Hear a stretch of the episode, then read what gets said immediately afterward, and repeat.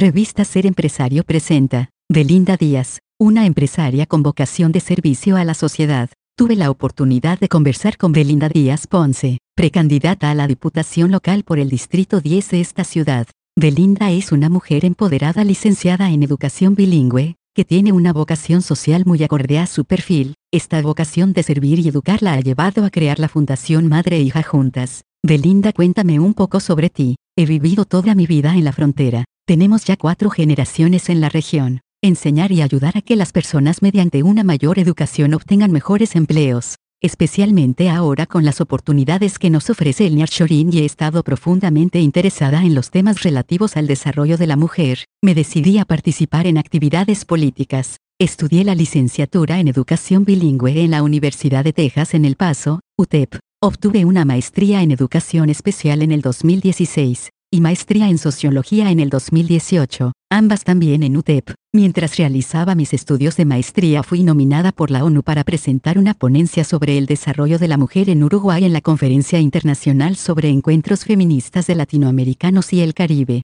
Mi vida profesional ha pasado por las aulas, impartí las cátedras de Sociología, y sobre mujer y género en UTEP. He emprendido algunos negocios de comida y bienes raíces y actualmente estoy iniciando una empresa comercializadora de artículos médicos. Debo decirte que también he participado en múltiples actividades de asistencia, entre las que se pueden citar, desarrollo de centro de cómputo en la ciudad del niño, apoyo a un centro de investigación en informática para niños, tramitando la donación de varias computadoras en la población de Samalayuca y asistido a múltiples actividades sociales actuando en representación de diversos partidos políticos. Cuéntame sobre Madre e Hija Juntas AC. Es una asociación civil que tiene como finalidad impulsar a las niñas y a sus madres para que concluyan estudios hasta obtener un título profesional, asociación única en su género en el estado de Chihuahua. Se trata de que las madres retomen su educación académica a partir de donde la dejaron trunca y las hijas puedan acceder a una carrera técnica o profesional. En la asociación proporcionamos tutorías y gestionamos becas para la presentación de los exámenes de primaria, secundaria y preparatoria abiertas. La verdad no he podido consolidarse por mi participación en actividades políticas que han absorbido mi tiempo. ¿Cómo fue que te involucraste de nuevo en las actividades políticas? El año pasado el licenciado Marcelo Ebrard Casaubon me invitó a coordinar en el Estado la expresión de avanzada nacional en favor de su precandidatura y en estas últimas semanas, he estado haciendo trabajo de campo para buscar ser la voz en el Congreso de los electores del Distrito 10, reuniéndome con ellos, recogiendo sus inquietudes al respecto de la elección.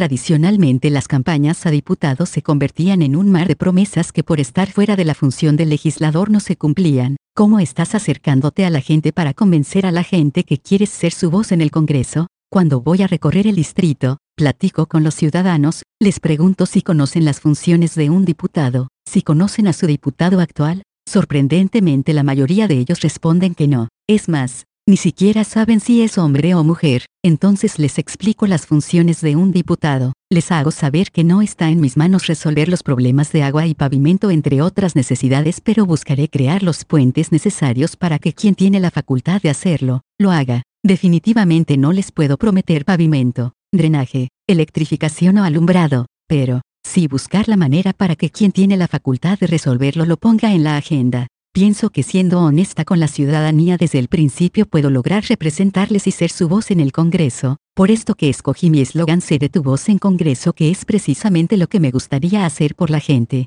Esto ha llamado ya la atención de una diputada federal que comenzó a copiar mi publicidad para promoverse. Copyright 2024, Grupo Editorial Ser Empresario, todos los derechos reservados. Toda opinión expresada en los diversos contenidos de esta revista o podcast es responsabilidad de quien la manifiesta y no reflejan necesariamente la postura de esta casa editorial.